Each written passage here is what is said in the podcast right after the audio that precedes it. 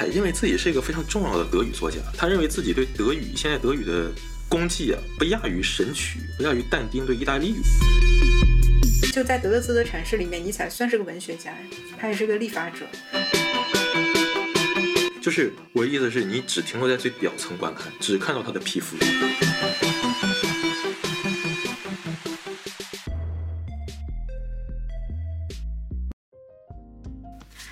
朋友们，大家好，我是例外状态的主播胡桃秋。呃，今天呢，我请到了我在读博期间的同学张佳，呃，来给我们录一期跟文学还有小说写作有关的节目。嗯，张佳他研究生是在北师大中文系，然后现在我们都在清华的中文系。先给我们打声招呼吧。呃，大家好，我是胡桃秋的同学张佳。嗯，我之前其实没有接受过非常系统的这种中文系的这种学科培养。嗯，可能熟悉我的听众朋友们知道，我之前是呃学的考古，然后在研究生期间学的是文化研究。然后文化研究这个学科，它本身是从伯明翰学派那过来的，它本来就是比较强调那一种呃所谓的跨学科，它就没有很强的这样的学科的扎根性，但。因此，它也会带来一些诟病，比如说会觉得你这个有些理论先行啊，有些过于呃讲究意识形态，包括对于经典的一些忽略，这些都是被诟病的。嗯，但是这一些。在我们进入这种博士研究的时候，我们不得不又回到一些专业的名词或者是专业的学科范畴，比如说文学批评是什么啊？文学理论又是什么？文学史它又是一个什么样的脉络？然后，我想请张嘉先跟我们分享一下。这三个基本的范畴，或者是三个关键词，在你的认知体系里面，它是一个什么样的关系？然后这一些东西跟我之前所理解的，比如说文化研究，它的反学科、它的反经典、反传统，是不是有一些相抵触的地方？我倒是觉得，其实本科生更需要这种概念，反倒是读的年纪越高。呃，越不太需要一些公式，就是你自己你做的领域很小，自己做的专业就 OK 了。对，这三个词放在一起，是我读本科的时候，我十年前刚开始读本科，非常遥远。我读本科的时候上文艺学的课，我们不叫文艺学，呃，那个课程大家现在都叫文学理论课程或者文学概论课程。这课程我们当时用的是童云炳很多年前编的文学理论教程。现在应该是，反正官方要用的，大家都用马工程教材。我不知道当中有多少重叠的部分。在我当时学文学理论教程的时候，他这个开篇他就会说，文艺学是什么？文艺学包括文学史、文学批评和文学理论三个部分。我有个师妹啊，她在起点写网文，她以前写了一个网络小说，后来名字好像改了，当时的名字叫师兄在学文艺学。然后他又有一些粉丝，就看了这个东西就不知道什么是文艺学，说是你是教大家唱歌跳舞啊，还是还是要干嘛？不懂。然后他后来又在他那个小说的概述里，他加了一句同名品教材里的话：文艺学分三个部分，分这个文学史、文艺批评和文学理论。但其实，在今天这三个部分，我们已经很难讲具体所指是什么了。文学史，我们如果你是作为学生的话，你可以说文学史就是那些文学史教材，或是各种各样的文对文学史的书写叙事。当然，你如果是做研究的话，你可以说文学史是你根据一些具体的扎实的文献而做出的一些可能会认为接近第一历史的一些事件性、史实性的描述。呃，文学批评，文学批评在我们。比较古早、比较保守的观点看来，文艺批评还是一些经典的批评家，他们会用一些非常主观、非常肆意、不讲武德的方法，告诉你什么是好作品，什么是垃圾。比如像布鲁姆这样的宗师式的批评家，我们可以说他非常右派，你可以说他一个非常保守、非常固步自封，他都不告诉你原因，他就说莎士比亚就是伟大。他都不讲了半天，你都不知道莎士比亚为什么比比比，比如说比这个奥斯汀小姐莎士比亚要更伟大，是因为他是个男的吗？我我那个布鲁姆不会告诉你这些原因，他就会直接很武断的给你下一个结论。但也有一些很讲道理的批评家，比如说像英国的詹姆斯伍德，他会根据一些文本细读，一些句子里的具体细节，告诉你这个细节怎么写是好的。啊，然后根据不同作家当中具体的句子一些细节的描述，他告诉你啊，这个小说这个句子这么写总比那么写要好，然后进一步得出哪些作家是会写小说的，要把它放在文学史的脉络里，来给你得出一些经典作家的名单。但我们今天由于很多复杂方面的影响，包括你说的文化研究的影响，嗯，呃，包括这个在中国学界内部。学科科学化的影响导致，嗯，这种主观的文学批评，当然它在一些学科里存在，比如说一些院校里的当代文学，它还是比较推崇这种主观式的文学批评，虽然它也要加教注，但是通常来说，我们说严谨的学术研究，我们不再包括这种主观式的学术批评，呃，文学批评，但是文学批评这个概念依然保留，出出于各种各样的原因，当然也是因为中文系始终保留了下来。那么我们今天通常要把。呃，在中文系啊做研究，其实已经跟文学没有太大的关系了，甚至可以说，这个中文系是除了文学以外，其他什么都要研究一点儿。之所以没有研究物理化学，是因为我们这个基础不好，研究不了。那那有一些这个你可以研究，比如说社会学、经济学，那很多人都都做这种方面研究。但是这个中文系唯独没有人研究文学啊。但是我们都是跟研究一些跟文学相关的东西。真的吗？啊，是这样，是这样，没有人研究文学。你你研究的不是文学吗？就我们。我们说文学，你让你如果让我写小写写写论文，我要拿去这个参加答辩，我肯定我不会去做一个文学研究，因为我不知道这个东西它怎么样会变成一个论文，会科学，可以参加评比，就是它它可以用一些具体的硬性的标准来评价。所以，所以你说的是我们在用一些社会科学的方法进行文学研究，使得文学研究变得不像你所说的那种文学批评，或者是，呃，这这是一个维度，但不仅是研究方法的问题。嗯，当然这是个很有意思的问题，就是我们今天的中国的做的文学研究，往往还是用社会学的方法来做文学研究。对，但是在八九十年代那种写的很漂亮的文章，那大家都谈美学。然后你这个根本就不讲道理，你就说美学就是这个美学就是跟自由有关啊，就文学是为了通往自由。你看八十年代一直到世纪初那些很很多我们今天还留下来的博士论文，很多人在最后一章啊都是谈美学的，哪怕他是写妇科的，哪怕他写莎士比亚的，他也写这个其他的美学流派，他最后一章都谈自由。这个这个东西很有意思，在今天人家会拿意识形态给你扣帽子。我们今天不敢这么主观的去做这个东西，包括你这个，你谈到文学，无论如何，你只要设计文本，它一个基本的前提就是你要做价值判断。嗯，但其实价值判断在我们的论文里都是被悬置的，虽然这个悬置未必那么成功。嗯，那可能可能这也涉及到我自己也比较纠结的一部分，因为嗯，学理论太过于自然的去把那个。嗯，福柯他们那一套，或者是德里达那种解构，他们那一套话术用进来了。嗯，但。我们接触的文学作品并不是这样的。比如说，谈论女性主义小说的作品，我们会说这个，呃，女性主义视野下的某某某某作品的研究。但这个时候，你其实已经框定了一个非常具体的主体身份，而这样的一种，无论是性别身份还是说种族身份的这样一种前置的概念，其实是完全，在我看是完全不符合，就是福柯他们说的那一套的。哎，对，这个其实我们还是刚才说的问题，就是如果是用这一套来的话，我们的。前提是要写论文，不是在读小说。文学不是这么操作的。嗯大多数人啊，就是你，如果你的前理解没有那么强、那么强的立场倾向，大多数人读过小说，你不会去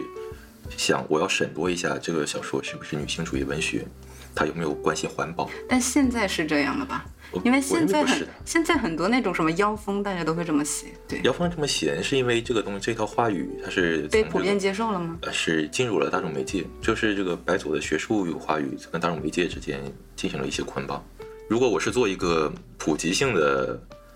工作，然后我这个书要出版，要想面向更多的读者，想卖得更好，那我可能有一些前提我要写的，比如赵书礼是一个中国人，他写他的写作风格什么样，这样的一些基础的内容。但其实你在做论文的时候，尤其是你的篇幅有限的时候，这些东西你写进去会被认为不专业，凑字数。当我们去接受西方的理论的时候，可能在我们看来，呃，似乎就是做研究或者是去分析一个文本，但好像还没有把它变成一种，呃。我觉得是无意识的东西，然后投身到另外一种文体的写作里面去。你这涉及一个阅读的问题，嗯阅阅读方法的问题。嗯哼其实我觉得，呃，不是说不应该这么阅读，是其实我觉得大家都不会这么阅读。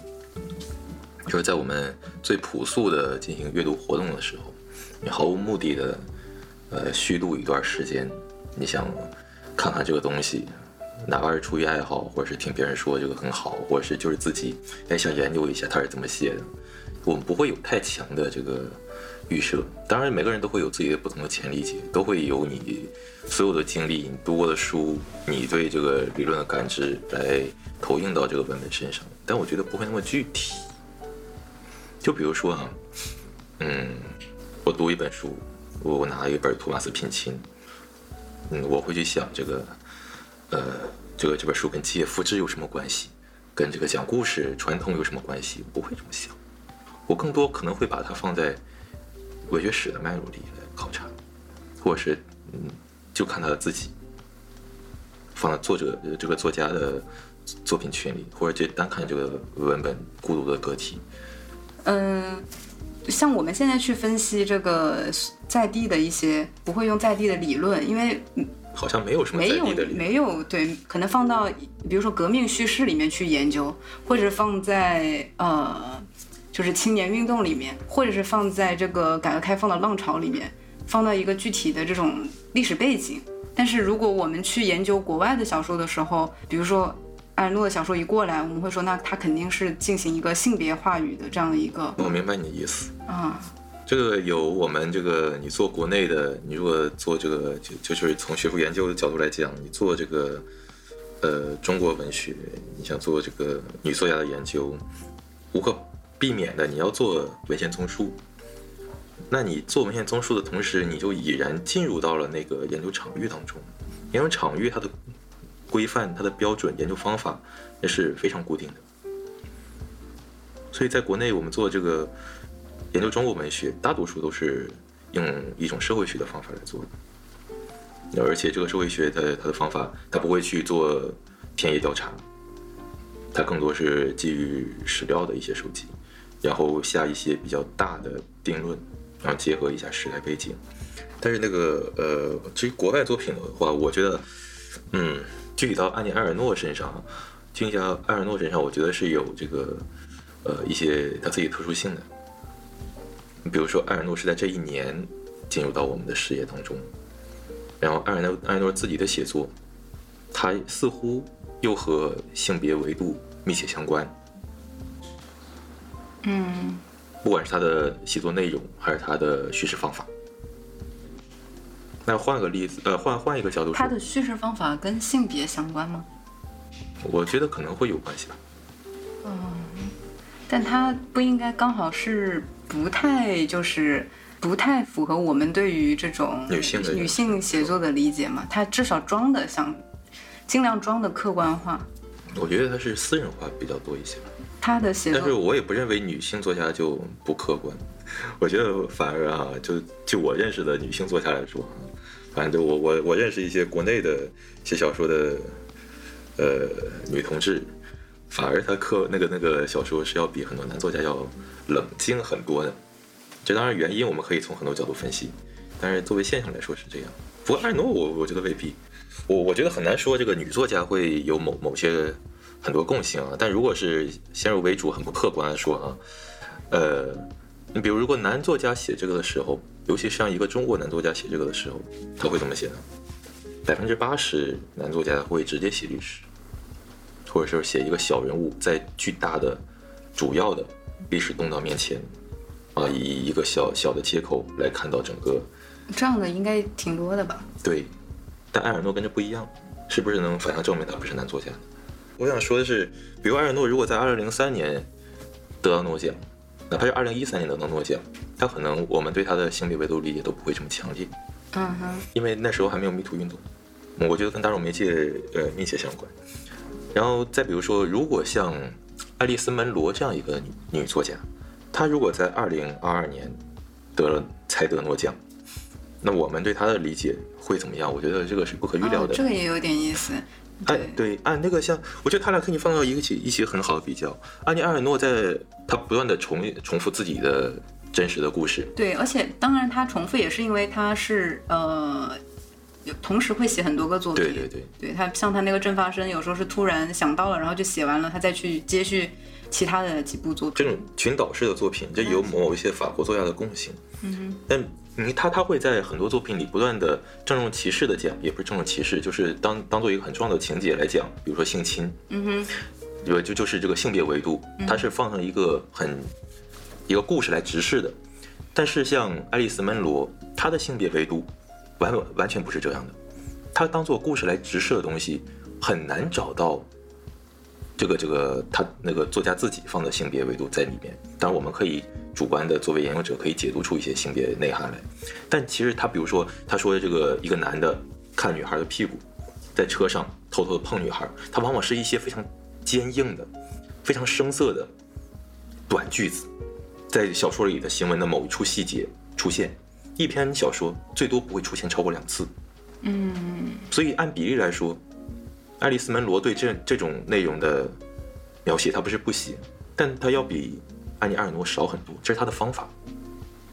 那如果我们读得快，可能这项的生硬的细节，这种非常有个性的、非常有锋芒的细节就被忽略掉了。可能在爱丽丝·门罗大多数的作品里，我们读不出这个女性遭受的不这个不平等待遇。那这样一个作家，他如果在2022年被接受，我觉得他很难就像得到和埃尔诺同样的阐释。其实他们两个的这个创作环境也非常不一样嘛。啊，怎么不一样？哪方面不一样？你觉得？就是埃尔诺他的写作，其实除了这个性别维度之外，其实跟他自己的这个成长经历有关。他是一个外省的贫困家庭的女儿，女儿，然后通过自己的这个学习，嗯、考到了教师资格证，在法国考到了教师资格证，就相当于获得了这个知识分子这个圈子的一个准入资格证吧。完了，你进入这个圈子之后，就按照他的对对，按照他的话来说，他就变成了这个既得利益者的这个拥有知识话语权的这一方人了。以前你是需要承担这些话语的那一方，现在你是生产这些话语的那些人。所以他当时，我觉得他最感人的那个作品不是《悠悠岁月》，而是那个《一个男人的位置》。他在里面有描述到他自己这个，嗯，当了老师之后回家，发现跟父母聊天已经完全处于一种失语的状态。我要说话，但是又很怕伤害到他们的那样的一种状态。所以我觉得这种张力是非常有的，所以他会觉得这个，嗯，接受教育其实是一种阶级流动。他也他的他的写作也受到布尔迪厄的很大的影响，但我不太确定爱丽丝·门罗是不是这样。他的那个写作应该不会有这么。激烈的成分在，就是在我的印象中，他比较温和。比如说，叫做我好像看过他那个短篇集《幸福过了头》，他的所有写的所有人物，基本都是他跟他自己类似的一个吃喝不愁，呃，一个家庭妇女的生活，嗯想要一间自己的办公室，想这个自己过自己的生活。然后我听过一个很好的比喻，就是爱丽丝·门罗的小说，她也不太讲究技法，她学的最多的也就是契诃夫。他写作就像一个家庭妇女，然后这个今天天气不错，拿着笤帚在门口扫扫地，扫扫扫扫地，然后就扫出了一篇小说。那个埃尔诺那个书的翻译也很有意思，哪个书？就是他以前中文版出过那那那两本书，但是后来这部割掉之后，他又重新那个出了一遍嘛。但其实翻译那个原来那个译本没有换，就是一一个一个位置，一个女人，对书名换了，原来就是就是叫一个位置，嗯，然后他现在加了改了，就一个哎男人的位置。对对对，后天的去去接受的。这个其实它先后顺序很多事情都是分不清楚，很多文史上的陈述，其实我们以为是它本体这样的东西，都是后建的去补述的，嗯，然后被压缩在一起接受起来。所以这有时候做概念史研究其实非常必要。你看到一些时候，一些对一些概念的阐释，一些概念的流变，它一些遗憾消失了，一些遗憾被补充进来，在什么时候放大，什么时候压缩，很有意思。如果我们回到作品，就是回到这种，比如说小说本身来说，现实主义小说跟浪漫主义小说之间有什么样就是区别，或者说为啥要这样画？文学史上，浪漫主义是它可以成为一个标志，是呃雨果的《克伦威尔序》，现实主义它出现的标志是那个谁，我忘记名字了。他创办了一个杂志叫《现实主义》，然后他们有一个小团体，他们认为这个小说应该更多的表现现实，然后这个反映一些社会的风貌。这个大概是在十九世纪中叶的样子。嗯对，这也是其他在文学史里其实是两个具体的文学流派，并且有明自己明确的诉求。然后我们人为的后建的梳理出一条文学史的脉络，但其实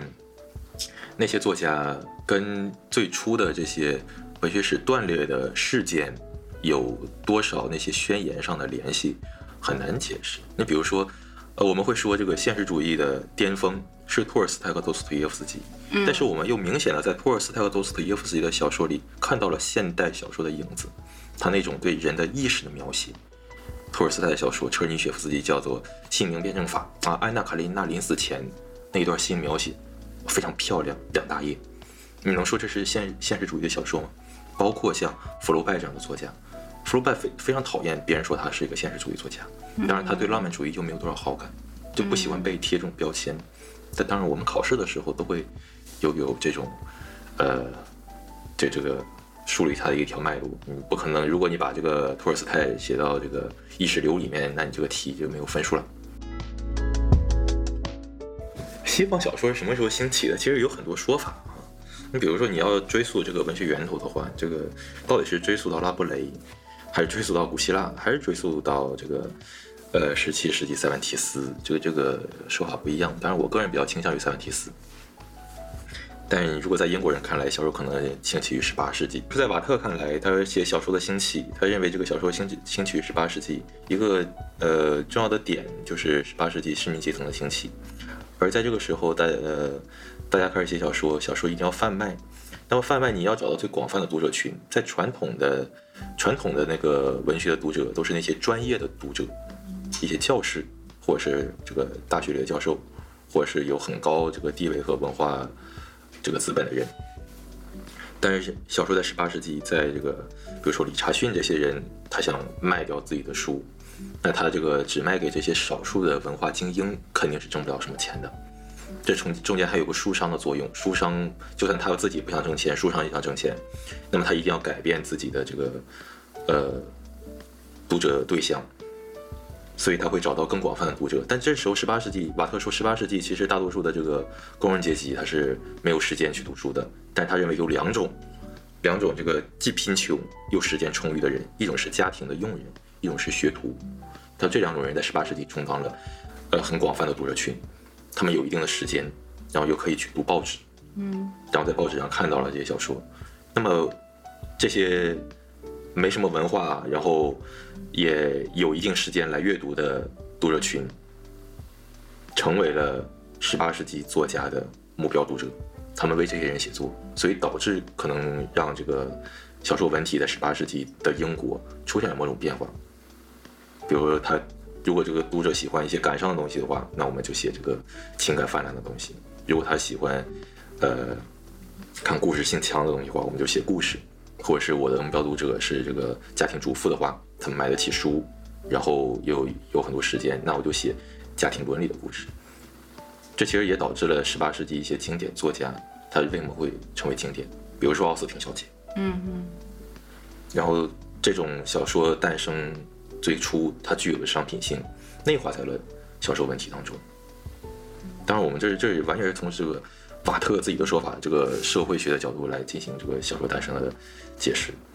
但我我我个人更倾向小说诞生于《堂吉诃德》，因为一切现代小说的因素全部都在这个《堂吉诃德》里出现了。嗯，那但是按照这样子的说法的话，就是我们接受的是非常不一样的嘛。我们还是会有启蒙性质的。对，中国白话小说的诞生，其实它是呃，它是来自于五四。嗯哼。事实上讲，实事求是的说，它是很主观的、人为的切断了跟古典章回小说的联系。嗯哼。你不可能说这个现代小说它有受。《红楼梦》多大的影响？当然，像张爱玲这样的作家，他的确受《红楼梦》很大的影响。但一个是张爱玲这样作家在当时并不多，至少在我们现在的文学史的叙述里，张爱玲绝对不会是主流。然后另一个是这个现代白话小说，它这个文体本体已经跟那个古典章回小说做了明显的断裂的处理。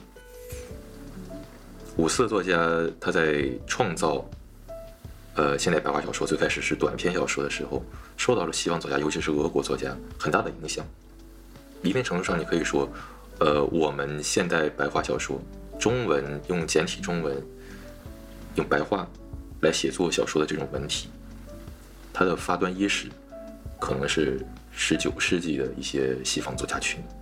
嗯，然后那些作家当然他有一个文学史的传统，但我们是共识的、压缩式的，嗯一股脑的接收了过来。嗯这当然也导致了一些这个话语的混乱，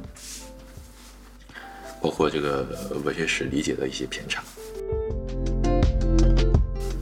如果不以这个情节的这个故事性，你说的意思？对对对对，啊就也也没有一个固定的主人公，也没有一个固定的这个叙事场景，不具备我们所说的那种叙事的几要素，那它还是还是个故事吗？还是个小说吗？还是说你觉得反叙事、非叙事它也是故事的一部分？对对，我我也这么认为。我我认为那个反叙事也是叙事的一部分，也是一种叙事手法。就是你，比如现在，呃，有很多作家在讨论虚构的问题，他在也小说里插插入很多非虚构的元素。嗯比如说这个，呃，意大利我很喜欢一个作家，但中文只出了一本书，叫叫什么？玛丽特·克劳迪斯之类的名字我忘记了。呃，出了一本的书叫一个游记，叫《微型世界》，你很难猜出它叫到底是个什么文体。但我们叫它小说，你你就不知道它是个什么文体，你猜不出这里面哪些是他自己编的东西，哪些是真的他到一个景点看到的东西。但尽管如此，我们都是在小说是虚构的这样一个前提下来探讨这个问题。嗯，但你说的这个游记，其实有很多人也有展开过实验。你像佩雷克他们的那个，我记得那种书，它它它它就不是故事，它就是一个个 note，就是一个个一句话一句话，它像是一些琐碎的记忆的片段。它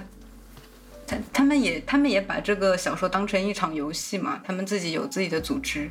对吧？对有吴立波，他们那些组织，他啊你还知道乌里波啊？对，那其实他已经完全是跟叙事无关了，是作者们之间的一个游戏。它又会涉及到一些，我不知道是它是挑战了这个文本体小说的本体，还是说他们其实根本就不 care 这一些。呃，这个每个作家都有很多非常复杂的各各不相同的一些这个操作手法，一些自己的尝试。当然，有的人他可能是故意的对那种故事性很强的反动，但但我我认为他不管怎么尝试，他都是在叙事的这一前提下来进行尝试，就是在这样一个边界下，我们可以模糊这个边界，不断的拓宽这个边界，但不会让这个文体垮掉。嗯，其实你你说的这个也有点像是那种，就是你会觉得这个知识型是不断叠加的，他们对对并不会是相互更替的。对对既然我们之前有一个这种小说的叙事传统，它并不会因为我们现在去反叙事而消解掉之前的就是叙事呃，我我我不认为这是知识型，啊。那你觉得这是是文体呀、啊 知识型未必是叠加的，知识型是断裂的。啊，知识型是断裂的。对呀、你，比如说这个不同时代的知识型，它可能对这个不同时代的文体产生不一样的动力。嗯，你比如说十八世纪在理性盛行的时候，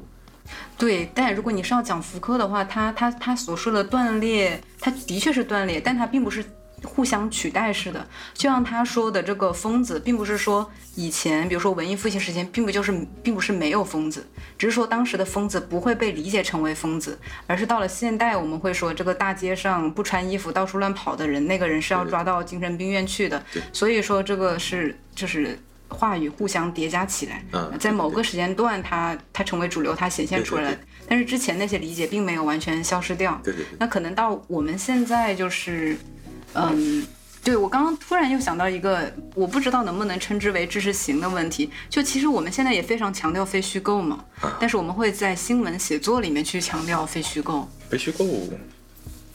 然后，然后你啊刚刚说到有很多小说，它其实会用到一些非虚构的元素，一些这种技巧，给它增添在它的这个叙事语境里面、环节里面。对，但这这个我觉得挺有意思的，因为新闻其实是强调真实性的，这时候我们反倒说那个跟非虚构有关。然后当我们讲小说的话，它本身是一个虚构性质很强的东西，这时候我们要加一些这个看上去很这个客观的东西，那是不是也代表了我们现在这种一种文体的杂糅河流，或者是说文体的不满，或者是之类的东西？对，非虚构它应该是诞生自这个概念是来自美国图书出版的一个商业概念，然后它通过一些操作，在我们这成为了一种特殊的文体。这个问题是否合法的？我觉得是值得探讨的。但是就小说本身来说，这个虚构和对虚构的反动，我认为是目前这个很多大作家尝试的一个努力方向。哎，我很喜欢一个美国作家叫菲利普罗斯，他有一个系列叫祖克曼系列，那个系列可能十三四本小说。英国的那个卢西迪啊，说这个祖克曼系列是菲利普罗斯最好的一些一些小说，哎，我非常同意。他在这里面，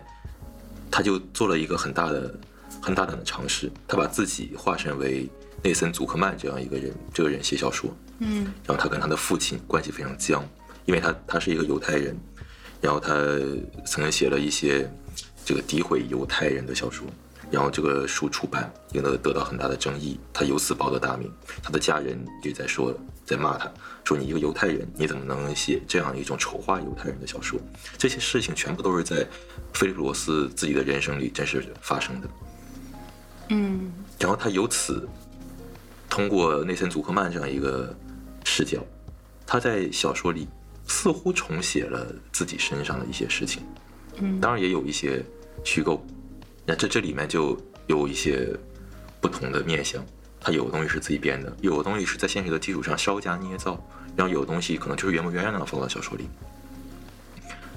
所以它就构成了对小说这个维度的一个思考。就是小说，我们都知道小说是要虚构，那么什么是虚构？你为什么要虚构？你要在何种意义上进行虚构？虚构的意义是什么？他在他的这一套实践里面，对这个问题进行了一套反思，我觉得这个是很有意思。嗯，那你解释一下反叙事是啥意思？这这就是一种说法，那 可能是对对某种你这个你不喜欢的作品的反动。就我不知道什么是叙事。你比如说，托尔斯泰是不是叙事？在十九世纪末俄罗斯冬天的夜晚，一个贵族妇人，外面下大雪，她坐在火这个火炉边，躺摇椅上盖着毯子，她会读《战争与和平》。他难道不认为托尔斯泰在叙事吗？但在今天，这个有很多因素变化。今天读者不会再去看《战争与和平》，看不下来，他会认为这个故事讲太慢了，讲不好。他会认为托尔斯泰是叙事的吗？也不一定吧，就是会觉得也是叙事，只不过这是个无聊的故事，最多。是因为它慢，它那个细节太琐碎了，它的评评点太多了，心理描写太冗长了。就托尔斯泰带带给现在读者的感觉，我觉得可能不亚于，比如说乔伊斯，哪怕看普鲁斯特这样的作家，可能更好看一点，因为他精致啊，有意思。对，这就有点像，这有点像那个电影，每一帧放慢了，就像一张张照片。哎，对对对对对，嗯，对，它就像变成了个 PPT。嗯，我我不知道什么是叙事。啊，你不知道什么是叙事，但是你写小说。对我，对对，我认我认为所有的叙事都是叙事，你只要是在小说里写了一句话，我认为就是叙事。意识流是叙事，大法主义叙事，表现主义都是叙事，荒诞派这都是叙事。我觉得你只不过叙事的方法不一样，叙事的读者群不一样，别人对你的评价不一样，喜好不一样。可能你对巴尔扎克，你对这个呃柏拉图的意见可能不一样。那你自己，那你自己有没有什么这个叙事的方法呢？嗯，很难以描述。你可以说一点能说的啊。那那就问比较俗一点的问题啊，就是就就比如说，呃，因为你之前你之前在北师大不仅仅是在那个什么文艺学是吗？不是只读文艺学嘛？你还在那个写作中心？哎，对对。就是因为我们做研究的时候，当我们我们进做如果是做文学研究的话，进入一个文本，它其实是有一定的理论预设，对吧？或者是说，当我们作为一个很纯粹的读者去看小说的时候，它比较无功利，它就很自然的带入了。但是如果你又要写论文，又要写小说，是采用不同的这种这种方法路径，还是互相补充，还是说会有一点互相排斥的呢？呃，你说写论文和写小说之间，还是说你读书和写小说之间？写论文、写小说嘛，写论文和写都是写小说之间写作嘛，论文嘛，就一种工作。写小说不是工作。小说不是工作，小说这个不一定，你可能这个吃不上饭，那你也可能吃饭吃的很好，这得靠看运气，有时候。写论文的工作，我觉得没有谁会那么热爱写论文。但你热爱，你可以写一些这个把论文改造成其他文体对，那我们来直接谈一谈你的这个以前的研究。啊。对，因为你之前不是做过跟这个写作有关的研究，跟小说有关的研究。啊对，就我更感兴趣的不是概念本来是什么样，因为这个东西我只要查查资料，我背背教材，我基本就能掌握。我更感兴趣的是它在在某种语境下，它为什么变成这个样子，它变成什么样子，我觉得很有意思。比如说现实主义，我们今天你完全不知道什么是现实主义，但是你如果说现实主义是一种，你一定要塑造某种典型环境、典型人物，那你要做一个很大的抽象。很不写实的处理。那如果是这样的话，我反而很难接受。但如果说是表现社会的话，我认为所有的呃作品，所有的艺术作品都是表现某种时代和社会特征的。嗯，那那在就是我们平时对于这种文学史比较，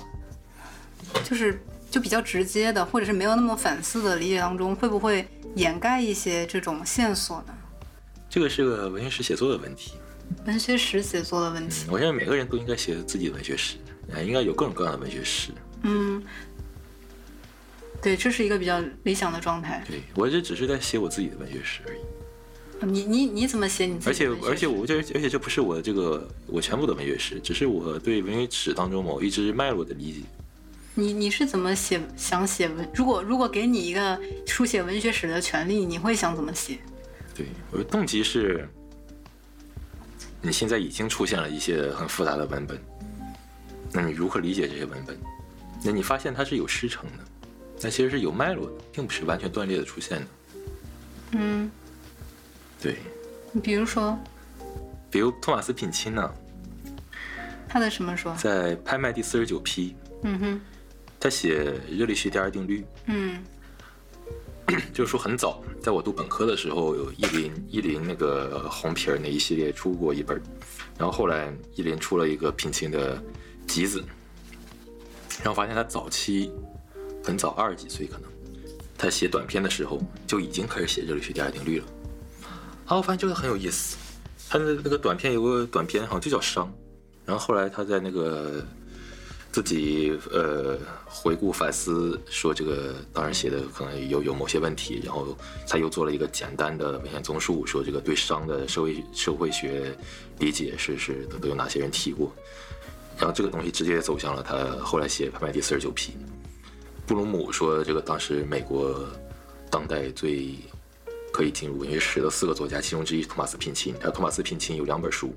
第一本是全部的《拍卖第四十九批》，以及半本的《万有引万有引力之红》，还是半本的《V》，我忘记了，应该是《万有引力之红》。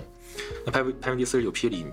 你根本不知道他讲了什么故事啊！一个女的，她丈夫死了，然后还找她丈夫，然后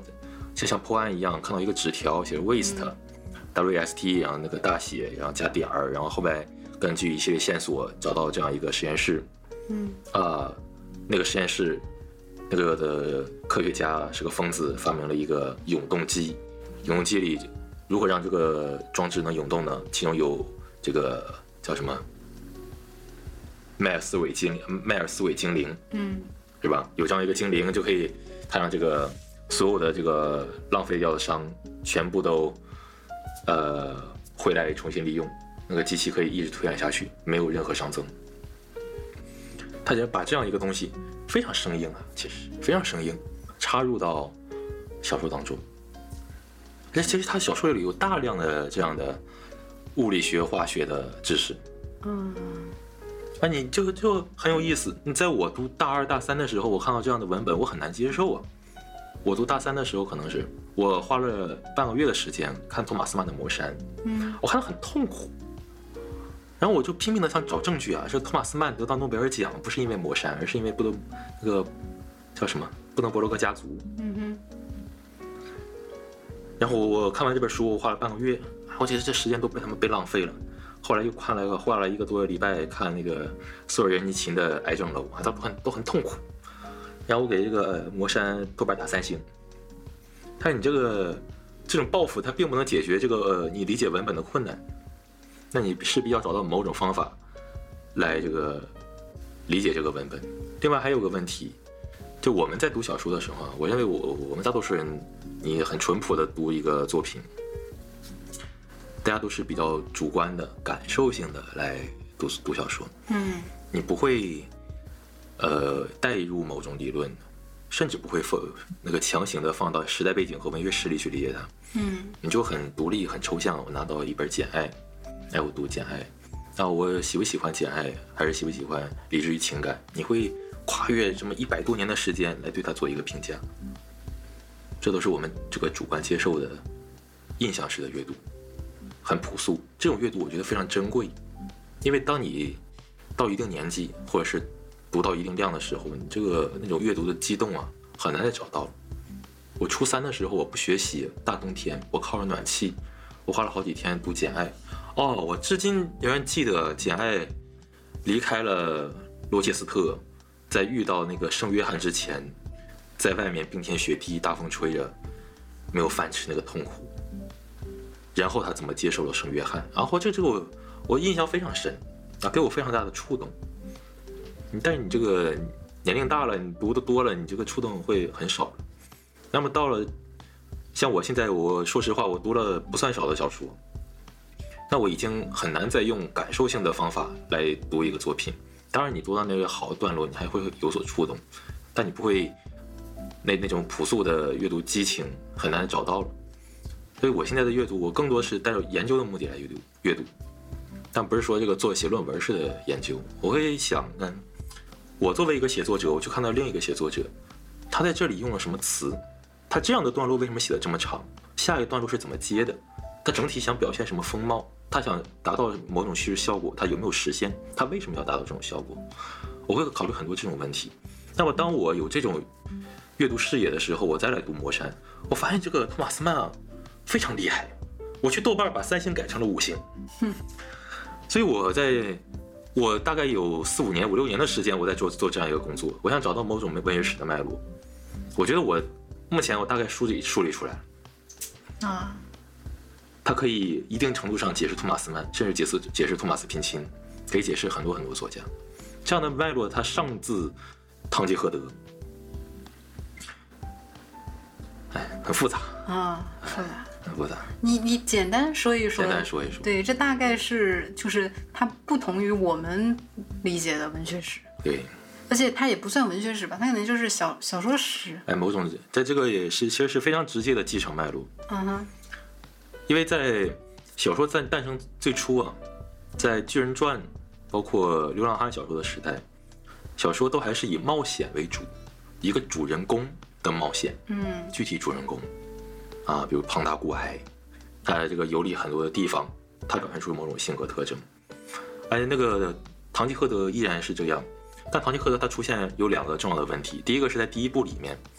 堂吉诃德，比如我们一说堂吉诃德，他有什么故事，我们就说对战风筝啊，比如说打这个是羊群嗯，啊，就是这个穿什么样的衣服，捡个破烂儿，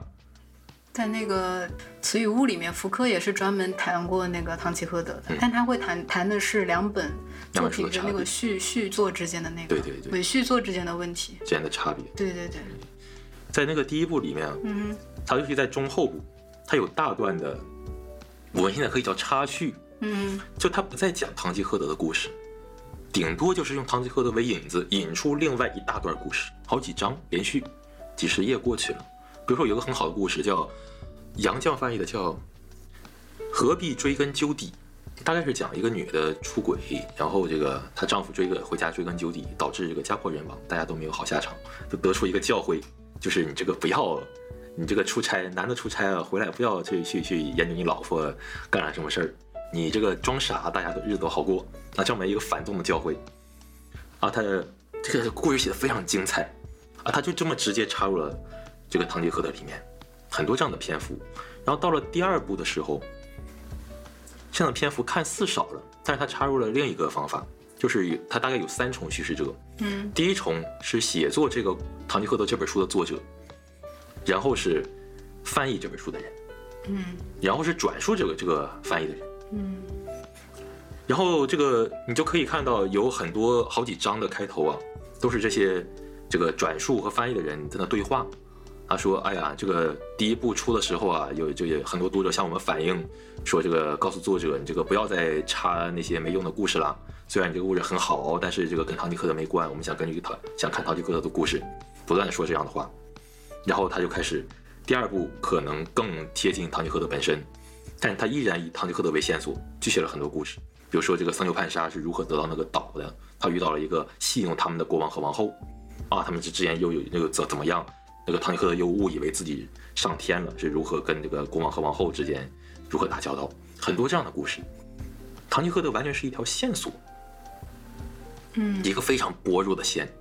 然后引出一大个一大个硕果，摇摇欲坠的挂在这根线上。那么这作为一个方法，其实是被后来的小说忽略了。后来，比如像这这种方法叫什么方法呢？我我喜，你现在我们可以叫它插叙，但我认为应该叫啊，对插叙我我更喜欢叫延宕和插入，啊，因为它是有个主线的故事。当这个他讲那个何必追根究底的时候，堂吉诃德的主主线故事停滞了，堂吉诃德在那儿嗯发疯，啊在睡觉，他在这个开始讲这个故事，讲完这个故事继续讲堂吉诃德。这个这个方法在后来这个文学史的叙述里其实被忽略了。这个理查逊、帕梅拉这这些作品，他们依然有这个，包括斯威夫特，他们依然有这个呃冒险小说的特征，但是忽略了、屏蔽掉了堂吉诃德这样一个很不严肃、游戏性质，甚至反商品化的这种手法。但是在斯特恩的《象敌传》里，他被继承了下来，并且斯特恩明确指出这个的方法来自堂吉诃德。嗯，对，但这是写作手法上的呃技术上的，啊，技术上的技术上的，这个就很有意思。的啊，斯特恩的方法直接启发了狄德罗的雅克和他的主人苏门的专家雅克，他的主人。斯特恩的方法是他有自己的特征，就他把堂吉诃德的那种玩法更极端化。这本小说他大概就讲了这个，呃，斯特恩象敌传就讲了这个象敌出生，他不断出生到底遇到什么事儿，你很想知道这个象迪出生，它的副标题叫这个象迪的生平和见解，你很想知道他这个生平到底怎么样，但他不去不会线性的给你讲述生平，他讲讲，哎，就突然这个话就绕开了，他就讲这个乱七八糟的事儿，然后开始展开议论，哎，他他爸怎么样，他妈怎么样，又听说别人的什么故事。雅克他的主人也是这样，就是这个主人一直想问雅克，说这个雅克有一段风流史，主人想知道怎么回事儿。这个他俩的对话不断的被打断，嗯开始讲雅克和讲他队长和那另另一个朋友之间的故事，然后有个老板娘讲她听说的是一段什么故事，不断的被打断，一直到结尾。他把这种堂吉诃德的延宕极端化，整个小说都是在延宕，不断的插入，疯狂的插入。但是在《象迪传》里面，它是有有一根线的，就是你如果做腐朽的这个文献摘录，你可以梳理出象迪的一生，他家亲戚朋友在某一年某一月经历了什么事情，大体不差。他前面继续的，后面补充的，大体是一致的。象敌的方法很大程度上来自洛克，叫观念联合。这个象敌的方法，这个在这个狄罗之外影响了谁呢？影响了伍尔夫啊。伍尔夫直接谈到他对这个象敌的继承，但是他反对象敌的感伤主义，因为象敌，呃，因为这个是斯特恩是喜欢那个理查逊他们感伤主义那些小说的，伍尔夫他不不太喜欢，他比较冷酷，伍尔夫比嗯、他的风格比较冷酷比比比比较冷静，哎，啊，对，所以我说女作家大多数比较冷静。是吗？我我我反而很喜欢像杜拉斯这样的女作家，啊，哎，我很喜欢杜拉斯，这个《傅领事抵挡太平街第八，哎，就很好。嗯沃尔夫说哪儿了啊？你说沃尔夫比较冷静，对，沃尔夫这个，呃，他的这个写作经历可以分成三个阶段。在第二阶段，就是他开始步入意识流的阶段。嗯他的意识流最开始是墙上的斑点，那可能有一定实验性。我们看墙上的斑点，就完全是这种延宕插入的手法。一个斑点如何引引出另一个故事，然后回到斑点，然后再引出另一个故事，然后再回到斑点。这种方法在他后来的小说，比如说这个达洛维夫人，比如说到灯塔区里，有一定极端化的处理。嗯。当然，他对意识流的更大的贡献是这个视角的转变，比如说他这个在刀灯塔区里，一会儿就同一段里，先说这个男的他怎么想，然后引出一大段这个议论性的话，然后又回到这个细节，一个具体的细节，由这个细节引到另一个女的，那个女的她她又有一些这个呃引申出一个小情节呀、或者是一些这个感怀、一些议论，然后再回到这个细节里，这是伍尔夫的方法。嗯还有个是谁是这么处理的呢？普鲁斯特。普鲁斯特在《追忆似水年华》里，大段的篇幅都是这么处理的，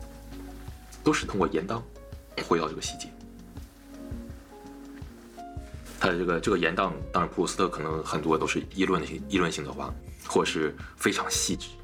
呃，非常冗长的一些描写。嗯，那你为什么会觉得就是这样的一种，其实是从写作者的角度去分析一种写作手法，然后把它总结为某种被掩盖的小说史或者是文学史的一种传统？哎，这个很有意思。这个我在读本科的时候啊，我读到昆德拉的一篇文章，大概是讲世界文学的。就他这个对世界文学，我们这个学术体制里面对世界文学，呃，有有有几个定义，从歌德开始，我记得大概有五个。那在这这个昆德拉，他完全从一个写作者的角度，他谈什么是世界文学，嗯。而他谈那个脉络跟我理解，跟我自己的阅读经验理解的完全一致，嗯，都很朴素的理解他。怎么说的？比如说啊，你这个你在写文学史的时候，你谈世界文学，你写文学史的发展脉络的时候，嗯。写到托斯妥耶夫斯基，嗯。你如果只写俄国的话，你会拿他跟托尔斯泰做对比，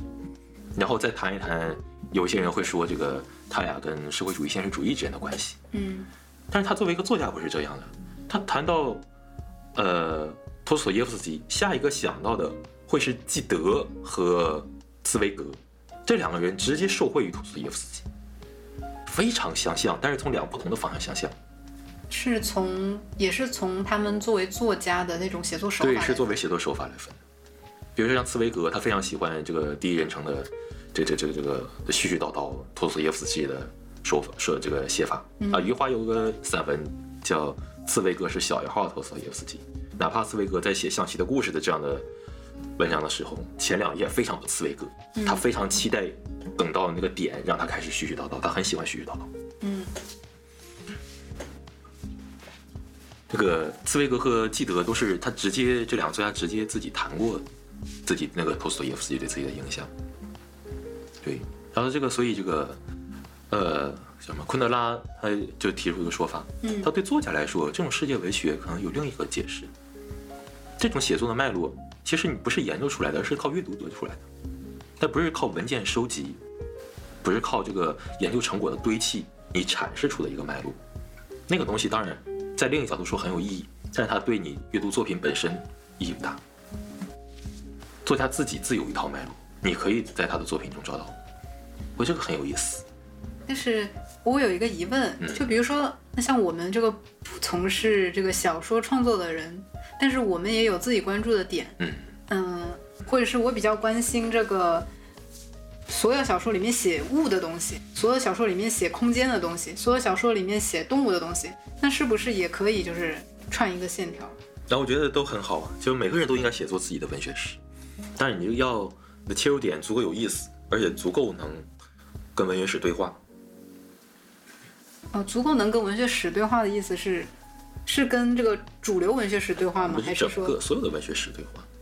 但有一些处理，我觉得是比较轻巧的，比如我写个文学史，然后很武断的把莎士比亚剔除在外，因为他是个欧洲白人男性。我觉得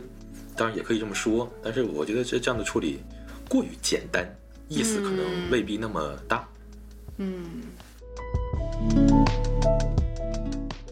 因为我们对小说的呃期待视野，是被那种福楼拜以来的零度写作，但我更愿意说是一种商品化的小说文体，呃，裹挟了。零度写作怎么跟商品化的小说文体？哎，对，因为在巴特看来，反而是他他反对资本主义的，他是用写作本身，写作导致的一种语言的沉默和自杀，那以此来反资本主义。但其实，在实际操作当中，未必是这样。我个人认为啊，啊，你个人认为？哎，零度写作它是十九世纪中叶一八五零年前后，被因为这个自由主义幻想的破灭和资本主义的诞生，那种作家已经不再不能依附这个贵族。来进行书写，也不具备那种这个高于大众媒介能够对社会有总体把握的能力，所以出现了这种靠卖文字为生的专业作家，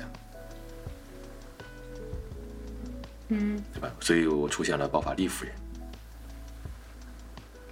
当然，我并不认为包法利夫人是福楼拜作品的典型啊，但是包法利夫人，我认为对至少对。我们文学期待视野的接受来说是有很大的作用。就这种小说，它里它有非常精致的语言，它有非常准确的人物塑造，人物的性格是稳固的，你能 get 到一个完整的包法利夫人。然后它这个语言很考究，它不会加入作者个人的情感，然后把这个故事推向极致，方方面面都很完美，然后也不会像。托尔斯泰那样，托尔斯泰在写《安娜·卡列尼娜》之外，他还有列文，列文不断的作为传声筒，告诉你我们要反对农奴制，说告诉你这个宗教对于托尔斯泰来说多么重要。托尔斯泰这个个人，他生活在这个农奴制和宗教之间有什么样的纠结？列文这个对托尔斯泰很重要。我们今天读者很想把列文那段删掉，让安娜·卡列娜只剩下一半，那就是不对的。那个那个不是不是托斯呃不是托尔斯泰。那个是商品化的托尔斯泰，它好卖，在今天的读者圈里，好卖。我认为这个是这个小说的商品性，在十八世纪以来，小说一直文体这个文体内部就包含这种商品性。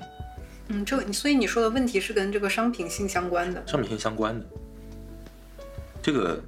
我们希望这个。作品完整，你不要不写完。你的人物，你不能这个前面叫这个名，后面那个名换了。比如说托斯托耶夫斯基的少年，那个保姆那个名字都记不住。然后这个人物的形象，你不要变来变去，让我不知道你在说什么。让你的故事，你要有很冷静的把握，方方面面。这在一定程度上成为我们中国这个文学圈里的一个规范。我认为，一个是包法利夫人，一个是呃卡佛的作品，对我们的。阅读和接受产生很大的影响，但是当你看到托马斯曼、看到布洛赫、看到穆奇尔这样的小说，他们都出现在一两次世界大战之间，他仿佛这个包法利夫人没出现过呀，他竟然敢这么写小说。你一个托马斯曼，你不就是个学文科的吗？你在写 你在写小说的时候，插入一大段一大段这个基因、人类细胞。关于植物的论述，这好像自己非常懂一样，然后让这个人人物之间不断讨论，但是讨论非常真诚，而他写的那个非常高雅，非常优美，他似乎回到了某种十九世纪那种文化贵族的书写方式。这个在托马斯曼之后被接受，产生很多很多的，在不同作家那里有各种不一样的这个文体形式。我认为一定程度上构成了对小说商品性的反叛。所以可以理解为是反叙事，还是可可哦，可以说是反叙事，但我更愿意说它是反小说。它打断了叙事吗？打断了叙事，但是打断本身也是一种叙事。一任何出现在小说里的，我认为都是叙事，描写抒情都是叙事。嗯，那那你是从写作者的角度上来说，对，嗯啊，我读《浮士德博士》也有这种感觉。哎，对对对对，浮士德博士，对。因为有一大段的那种那种对于音乐的描写，其实你跳过去不会影响你的阅读，不会影响。嗯，但是我们说不影响，是因为不影响我们理解那个情节。嗯，但是你你会觉得就是那一种突然插入的，嗯嗯，知识化的片段，它其实是，呃，其实是很挫败消费者的。哎，对，当你想轻巧的消费到这个小说的时候，你甚至可以在地铁上读《包法利夫人》，但我觉得这个很不尊重，人家那么惨了，你在地铁挤个地铁看，这不太尊重。但这个这个你是可以这么去阅读的，但你在地铁上阅读托马斯曼，你很难读得下去，你还不如发发呆。他们这个技巧有很大的差别，每个人技巧都不太一样。比如布洛赫，我认为跟穆齐尔，穆齐尔说的还是呃没有个性的人。当然早期他这个呃学生托洛斯的民网已经出现了一些征兆，不过像像两个故事三个女人不是这么写的。穆齐尔和布洛赫，我觉得他还是呃在论述一个故事。他会用那种透视法呀，他们透视法是那种，你可以说是散点透视，但跟伍尔夫的透视不一样。伍尔夫他是游荡的散点，一会儿聚焦到他身上，然后游移到另一个人身上，他们是同时聚焦到不同人身上，然后这个很高屋建瓴的，啊，很很这个居高临下的给你论述这个街道是怎么建成的，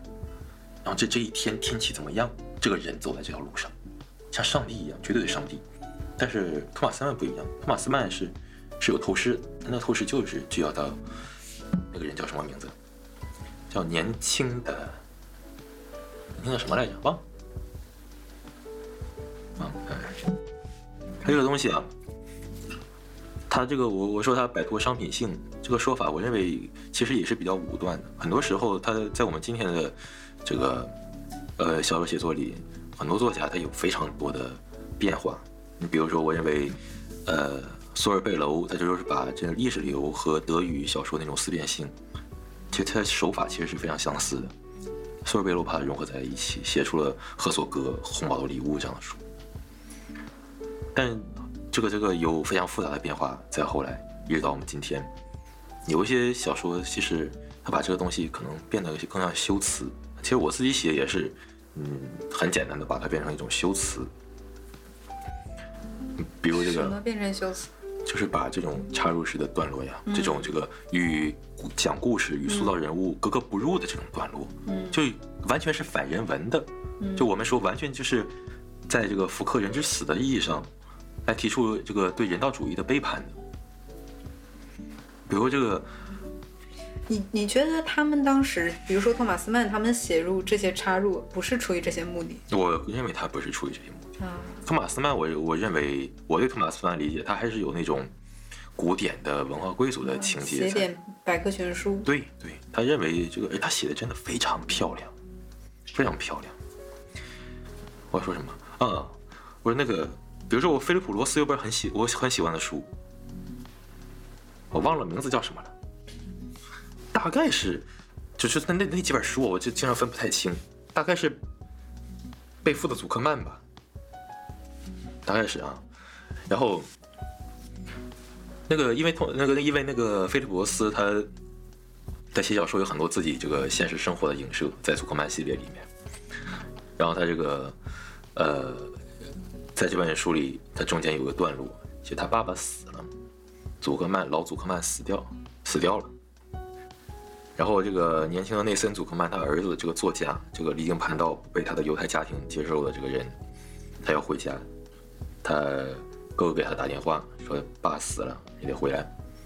然后他这个，当然他时间上有一些技巧处理啊，大概故事是这样。然后他坐飞机回家，然后在飞机上他看到一个杂志，这个杂志是在讲这个宇宙的诞生。然后这个他这个作家写这个故事，就是他回到家看他爸，他爸躺在床上不行了，他家里人跟他说：“你跟你爸说说话呀，啊，你叫他，这个到最后一刻了。”然后这个儿子很不孝顺，内森·祖克曼，他跟他爸说：“我在路上看到个杂志，讲宇宙的诞生，宇宙来自一场大爆炸。”他大段大段的讲引入这个这个宇宙爆炸的问题，物理学的问题，天文物理的问题。然后他的，然后这时候作者突然跳出来说句话，说这时候这个这个祖克曼说：“我其实有一有一点我漏了，没有告诉我爸爸。”说这个这个杂志告诉我呀，宇宙是有尽头的，到了有一天人类会毁灭。可可能是说这个太阳会这个变成超那个超恒星，把这个整个太阳系吸收进去。我忘了具体怎么怎么写的。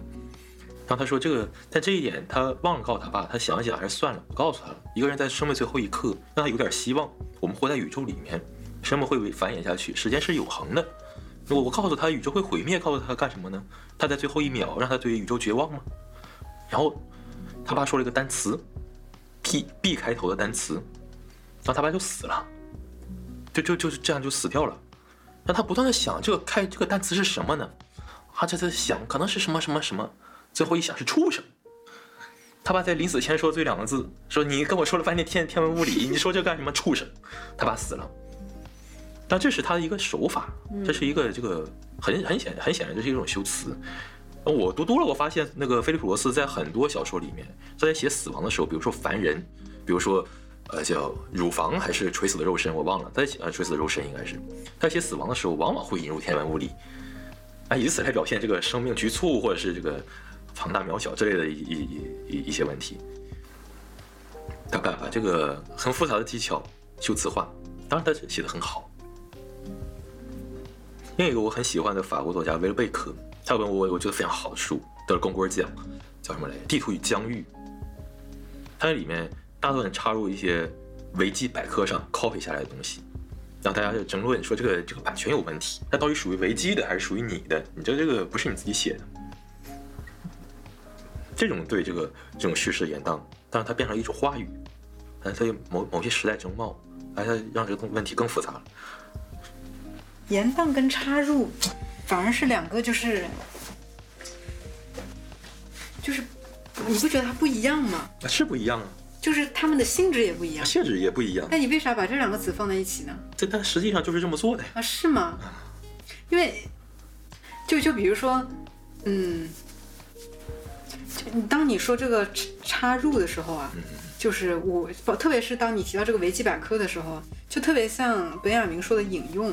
他他说这个他要写一本书，本雅明说我要写一本书，就全都是这个呃引文，没有自己的叙事，没有自己的这个话，全都是摘下来的东西。嗯嗯，我在我在想是不是本雅明活到今天他也会啊？其实他事实上可能也做了，就《拱廊节计划》，《拱廊节计划》。其实我觉得柏林童年一定种上一直，包括单向街。嗯，他那种。断片吧，算是你阅读体验上来讲，它确实是断断续续的，它是碎片化的，但是它并不是引用的。我当你说到插入的时候，我会想到就是本雅明说的这种引文式的这种这种著作。但当你说到延宕的时候，我就会想到像德里达他们说的延绎，对对对，就是延迟、变化、改变这种。但其实，嗯，这这两种是非常不一样的。嗯，一种一种。比如说，当我们说延绎的时候，其实它还是有一个目的地在那里。我延迟还是为了到达一个终点，只不过时间变缓慢了而已，时间推移了而已。但是当我们说到这种呃引用插入的时候，它其实是造成的是一种时间的悬置，是时间的真空。是本雅明的时间观跟呃跟德里达的时间观是完全不一样的。当然，这两种时间观它不一定对应着两种写作手法，但是给我的感觉就是它其实非常不一样的东西，是从两个不同的视角去讲这两个词的。我觉得插入插入是读者视角，读者觉得阅读受到了梗阻，这个叙事线索的破坏了，觉得不连贯了，小说不连贯了，会觉得是一个插入。但是，一般写作者会说这是延宕。因为我插入一个东西是为了更好的完成我的叙事，也是更好的让这个东西，让这个作品完成。所以当你说这个插入和延宕的时候，我觉得你是在啊，你这个时候很有意思啊。是你是从两个角度、两种时间观。但我会觉得，当我说插入的时候，我可能会更强调插那个东西的内容。嗯，插入的东西的内容。对，它不，你不能乱插。我觉得你任何只要有技巧，你就会有读者维读者维度，哪怕就会像这个，除非像这个。除非像卡夫卡，你很难找到这种技巧性的东西。你看他写地洞，我觉得他是不在意读者。那我们今天，我们对这个，当然很大程度上是这个 研究方法的局限，但很复杂，包括这个接受前理解，包括一些这个社会的时代的因素、历史的因素，导致我们。哎，我们更愿意看到那种艺术作品，艺艺术作品是有内核的，就是它会以象征为基本方法，来来，然后我们可以用你看懂这个象征之后，你可以用一句话概括它的主旨。嗯比如说看完之后，我懂了他的批判现代对，性。那那个就是我，就是我们接受九年义务制教育的时候，经常学到的，就是你得总结一篇课文的中心思想嘛。对，其实其实我觉得，我我我不知道算不算你所说的那一种插入性质的这个这这一套系统里，或者是这一个脉络里面的作品。就我之前中学的时候，我读那个。呃不能承受的生命之轻里面，刚开始就是一大段讲永恒回归，哎，它跟它跟这个叙事线索也没关系昆。德拉提到了这个问题，昆德拉提到了这个问题。昆德拉这个两次谈论，在小说艺术里面有他从两个角度谈论这个，呃，布洛赫、穆切尔这些作家，一个是把布洛赫、穆切尔、哈谢克的《好面帅克》还有卡夫卡放到一起，把他们称为终极悖论。终极悖论，嗯哼，他意思是欧洲自16世纪，自笛卡尔或者说自路易十六以来，在这种古典理性主义的操纵下，为什么到了二十世纪突然变成了非理性？理性走到了极致，走向了非理性。他认为这是一个终极悖论。他认为这几个作家，他们都出现在两次世界大战之间的东欧。嗯他认为他们的作品共同回答这个问题。嗯然后第二点是，他在这个关于小说未来说，这个小说已经走到穷途末路了啊，这个以后这个写作还怎么继续写下去？他提供了四种可能性，他叫四种召唤，就是文学实力已然存在的四种召唤。我记得两种啊，三四种吧。第一个是这个游戏的召唤，嗯他举个例子就是《斯特恩象棋传》，还有狄罗罗的雅各苏明雅克他主人。嗯第二个是这个思辨的召唤，他举个例子就是，呃，那个布洛赫和穆切尔，我认为还应该加上德语世界的这个托马斯曼还有黑塞。嗯第三个召唤是梦的召唤，第四种是时间的召唤，就他认为把不同历史时间段拼贴在一起。嗯哎，他比如这个阿拉贡，这个富恩斯特，他认为作品有这样的尝试。嗯后两种我个人认为值得商榷，哎，前两种我认为非常有意义。我们来录一个结尾的问题吧，就是，嗯，因为我们其实现在还是在中文系学习嘛，对吧？我们即便再怎么不喜欢写论文，也必须得写论文，嗯，然后，嗯，包括你你自己在那个，就我们学校是还有一个什么写作中心，是不是？啊，对，就是包括包括老师们有的就是像像你老师也也得从事这个文学写作、小说创作，嗯，就是理论学习跟小说创创作之间，就是它会是一个什么样的这样的一种张力呢？他他们是肯定在。肯定是在你看来是互相促进的嘛，不然不会选择这个来学习。包括你刚刚对于这个你的文学史的这套叙事特别强调这种知识性片段的插入，我想跟这个也是有一定的这个关系的。嗯对对，这个很有意思。嗯在我刚开始学写作的时候啊，我刚开始学写作的时候啊，有些人会知道这个，我喜欢读一些理论书，会对我这个严加制止，觉得我走上了邪路，可以说这个，如果你真的很感兴趣的话哈、你可以学学某某作家，你就做一点像这个热拉尔、热内特、热奈特这样的叙事学研究就可以了，都不要去搞那些太复杂的东西。当然是这个文坛场域内部的，也一些既有观点，那怎么产生的我们不去分析。但是在我看来，这个影响是多方面的，因为今天很多这个，呃，你看西方的大作家，基本都有博士学位，他们的理论造诣并不低。呃，库切写了一篇很有意思的文章，是研究本雅明的狗狼计划的。嗯对，这个其实如果你严加这个这个这个，你带有很强烈的场域区隔的眼光去看，会很难理解这些人在做什么。过谢写，呃，耶稣的童年，这里面的让我很震惊，他突然谈坏的无限，坏的无限是黑格尔精神现象学里的观点啊，无限分成好的无限，坏的无限。他突然让那个小耶稣谈谈这些问题，啊，非常让人惊讶。你不知道这个小说是怎么回事，就是在文体上，嗯，这种理论学习它可以带来生成很多新的东西，并且它不是直接的进入。当然，你可以直接进入，构成一种这个写作尝试，但我很多技术上的它不是是直接介入的，因为当你读书很少的时候，你想做一些技术的尝试，你会做的很生硬。比如说你换换人称，但人称有时候也也可以是个复杂的事情啊。你比如这个啊空空一页，把这一页拉黑啊，或者是这个这个写作不加标点，换一个视角，这就很简单的一些处理。但是，比如你对德勒兹有一个深度理解的话，你会想如何用你的文文字不同的生生成更多的可能性，让你的文字，让你的故事从一个主线的故事情节当中逃出去。啊，但还有一个基本的问题，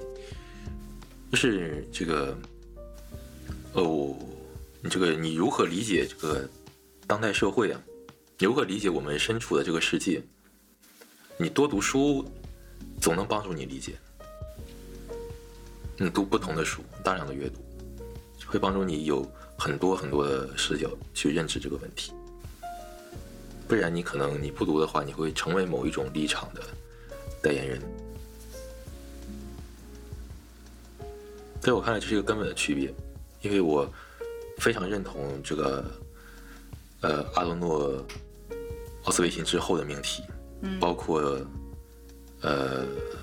乔尔斯坦纳，嗯，贝拉格斯问题的问题，嗯，但我认为这个，呃，小说和论文它有个根本的区别，嗯，论文的观点是固定的，观点是固定的，观点是固定的，甚至是唯一的。但我认为一个好的艺术作品，任何艺术形式，它的观点应该是流动的，嗯，文字是一个叙事性和表意性非常简单的，嗯，媒介。我很希望我的读者。他在这个我小说里，他发现非常多互相矛盾的观点。他想看到点什么，然后看我的小说，一直到看完了，他徒增困惑。他觉得我本来是个挺高兴的人，我看完这个，我怎么这么困惑呀？这样也对，那样也对，不知道该说什么。我觉得这个这样的写作是成功的。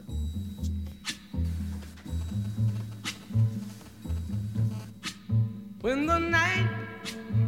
has come. and the land is dark, and the moon is the only light we'll see. No, I won't be afraid. Oh, I won't be afraid. Just as long as you stand, stand by me.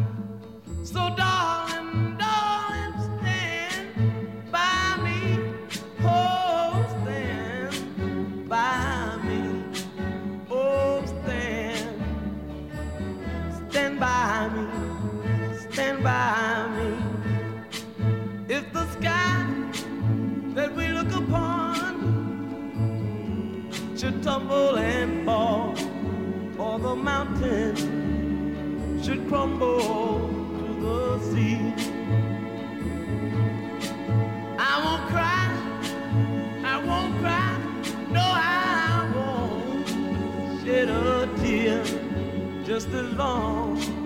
as you stand, stand by me. And darling,